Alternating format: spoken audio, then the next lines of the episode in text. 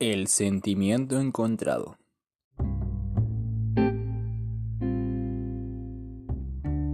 Esta mini historia está en primera persona. Mi objetivo como autor de mi propia historia es contar cómo me siento y contar algunas cosas que he hecho durante la cuarentena.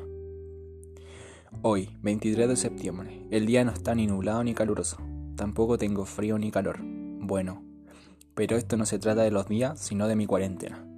Esto comienza un 13 de marzo de 2020, donde estaba contento por ir a mi colegio. Pero antes de decir algo, en las noticias avisaron que los estudiantes y profesores iban a tener dos semanas de vacaciones, por decirlo así. Luego de pasar ese periodo de tiempo volvieron a decir lo mismo. En este momento yo estaba feliz, ya que soy un poco flojo y la verdad me encanta quedarme en casa. Pero ya al pasar dos meses, estuve un poco desanimado. Pero nada que me tirara hacia abajo. Los días pasaron y yo al ver que esto tenía para mucho tiempo, decidí hacer cosas en mi casa. Ya sea escuchar música, hacer ejercicio, hablar con amigos y compartir con Paula, que es mi madre. Ella siempre me ha acompañado en todo este proceso y la amo mucho por eso. Hace poco mi madre tuvo que operarse y eso me incomodó un poco. Me dijo que, que me cuidara mientras ella no estaba y eso hice.